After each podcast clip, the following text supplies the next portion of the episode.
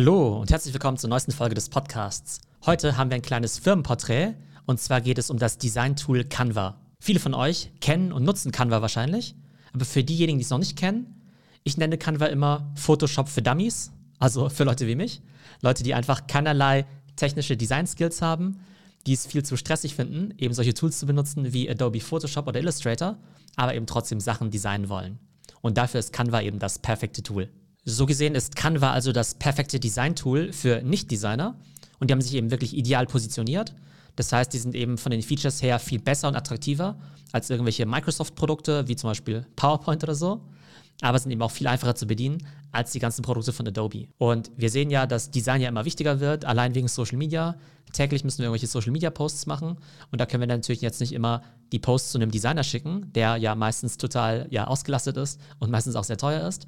Und wenn dann eben Selbstständige oder eben auch Markter eben selbst mal schnell ihre Posts machen können und die dann auch noch halbwegs sinnvoll aussehen, dann ist natürlich ein Riesenvorteil. Und Canva hat eben immer mehr Features.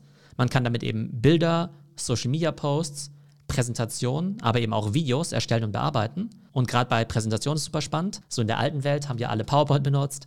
Apple-User nutzen Keynote. Ich glaube, Google Slides wird ja auch immer beliebter. Aber gerade wenn die Designs ein bisschen aufwendiger sein sollen, dann ist eben Canva da echt ein perfektes Tool, weil du da eben wirklich schöne Sachen an ihm gestalten kannst. Und das ist ja in PowerPoint ein bisschen schwierig. Also wenn du coole Grafik machen willst, die musst du dann ja meistens irgendwie anders erstellen und dann in PowerPoint reinkopieren.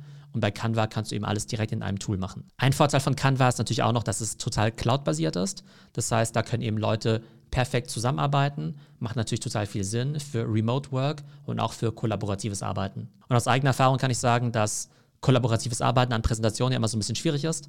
Ich finde, so PowerPoints hin und her zu schicken, das macht natürlich irgendwie keinen Sinn. Ich glaube, Google Slides ist irgendwie schon ganz okay, um da cloudbasiert zusammenzuarbeiten, aber es hat eben nicht so viele Design-Features. Und ich baue ja meine meisten Präsentationen eben bei Apple in Keynote, was eben ganz okay ist, wo man die Keynote ja auch über die Cloud mit anderen Leuten scheren kann aber man hat dann eben nicht so viele Design-Features wie zum Beispiel bei Canva. Und eben weil Canva so viele coole Features bietet und so super easy zu bedienen ist, ist natürlich auch am Markt extrem erfolgreich. Das Ding hat mittlerweile 55 Millionen User und wie viele andere Softwareprodukte ist es eben auch ein Freemium-Modell. Das heißt 55 Millionen User, davon bezahlen aber nur 3 Millionen Leute jeden Monat eben ein paar Euro. Ich weiß gar nicht, wie viel es sind, ob es jetzt irgendwie 5 oder 10 Euro sind oder ein bisschen mehr. Auf jeden Fall ist sein Geld auf jeden Fall wert. Und die Kunden sind halt total vielschichtig. Auf der einen Seite natürlich viele selbstständige Content Creator, Small Businesses, aber eben auch große Konzerne wie zum Beispiel McKinsey oder Salesforce. Ne, und es ist eben total spannend, dass eben McKinsey, die ja wahrscheinlich 50 Prozent aller weltweiten PowerPoints jedes Jahr produzieren, dass die jetzt eben auch eben schon Canva eben mitnutzen und eben nicht nur in PowerPoint arbeiten. Und das Potenzial für Canva ist halt riesig. Am Anfang dachte man halt, okay, das ist so ein ganz nettes Tool, um so ein bisschen nettere Designs zu machen. Aber wenn man jetzt mal bedenkt, dass die eben jetzt auch Marktanteile von Adobe wegnehmen und man mal bedenkt, wie groß Adobe ist. Denn Adobe, ne, also auch mit ihren paar Produkten da, mit der Adobe Creative Cloud, mit Adobe Photoshop, Illustrator oder auch für die Videobearbeitung, Adobe Premiere, das ist ja eine Company, die ist 230 Milliarden Dollar wert. Man denkt halt immer, okay, das ist irgendwie keine so spannende Company, aber 230 Milliarden Dollar, weil sie natürlich auch ein super Business Model haben, Abo-Modelle, Recurring Revenue, Software as a Service, ist natürlich hochprofitabel, riesiger Lifetime Value und die genau die gleichen Vorteile hat Canva jetzt nämlich auch. Und die sind natürlich in der Marketingstrategie total clever, weil sie natürlich viele junge Kunden abholen, wenn sie eben mit dem Bereich Design anfangen und die dann natürlich Canva erstmal kostenlos nutzen. Und die werden dann natürlich später upgraden auf den Canva Pro Service, der dann ein bisschen was kostet.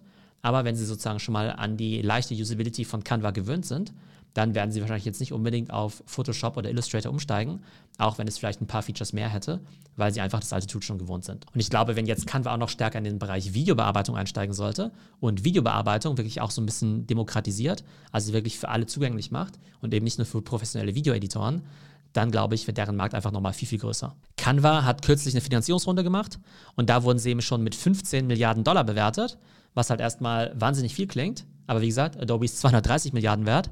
Und aus meiner Sicht ist das eben auch das Potenzial von Canva. Also Canva kann echt so das Adobe der neuen Generation werden und möglicherweise eben auch eine 100, 200 Milliarden Dollar Company werden. Ganz spannend an Canva finde ich eben auch noch deren Entstehungsgeschichte und deren Gründerstory. Und die Gründerin Melanie Perkins, die ist erst 34 Jahre alt Und die ist jetzt eben die reichste Frau Australiens. Die hat damals mit 19 Jahren ihr Studium abgebrochen, um ihr erstes Unternehmen zu gründen. Das hieß Publish Books. Und ein paar Jahre später hat sie dann eben erst Canva gegründet, mit ihrem jetzigen Ehemann zusammen. Und damals haben sie eben nach Investment für Canva gesucht und haben dann eben Absagen bekommen von 100 Investoren, die sie angesprochen haben. Und heute, naja, ist Canva eben 15 Milliarden wert. Das heißt, da haben sich einige von Investoren echt so ein super Unicorn entgehen lassen. Aber man sieht eben auch, dass eben auch solche tollen Ideen, solche großen Erfolge wie Canva es am Anfang eben auch erstmal schwer haben, weil vielleicht viele Investoren die Vision eben auch nicht sehen, nicht unterstützen wollen, nicht investieren wollen. Und deshalb umso bemerkenswerter, dass die Melanie dann eben auch an dem Thema dran geblieben ist und dafür jetzt auch belohnt worden ist und das Ganze so eine riesen Company ist. Und das Tolle an Canvas Erfolg ist eben auch noch, dass Melanie und ihr Ehemann, die jetzt zusammen sieben Milliarden schwer sind und damit Australiens reichstes Ehepaar, dass die den Großteil davon spenden wollen, unter anderem eben auch für Klimaschutz. Weil die eben auch sagen, hey, wir brauchen die ganze Kohle eigentlich nicht, wir wollen eigentlich eine coole Company bauen, aber mit dem Vermögen, was wir dadurch verdienen, eben auch was anderes Gutes in der Welt bewirken. Also echt super coole Sache. Und die Mitarbeiter von Canva, die sind eben auch direkt an der Firma beteiligt. Ich glaube mal mit mindestens 5%. Das heißt, bei einer 15 Milliarden Bewertung sind es mal mindestens 750 Millionen, die eben auch direkt an die Mitarbeiter zurückfließen. Und wenn die Firma irgendwann mal 100 Milliarden wert ist, dann fließen dann eben mindestens 5 Milliarden an die Mitarbeiter. Ich selbst bin Nutzer und auch ein Riesenfan von Canva, dem Tool, aber habe auch erst in den letzten Wochen und Monaten mehr über die Company und über die Entstehungsgeschichte gelernt. Und ich finde es einfach super inspirierend, was man heutzutage als Gründer auf die Beine stellen kann. Und ich finde es eben cool, dass es eben auch eine etwas außergewöhnliche Gründerstory ist dass es eben nicht so dieser typische männliche Harvard-Dropout ist im Silicon Valley, wie jetzt zum Beispiel Mark Zuckerberg oder so oder die Google-Gründer, sondern eben wirklich mal ganz woanders in Australien, dass es eben auch eine junge Frau ist, die dann eben auch nicht irgendwie Computer Science in Stanford oder so studiert hat, sondern eben was ganz anderes. Und man sieht eben, es gibt einfach viele, viele Wege in Richtung Entrepreneurship und es gibt so viele Opportunities, coole Companies aufzubauen. In diesem Fall sogar ein Super Unicorn was irgendwann mal vielleicht das nächste Adobe ist. So, das war unsere Story zu Canva und der Gründerin Melanie Perkins. Ich hoffe, es geht euch gut und bis zum nächsten Mal.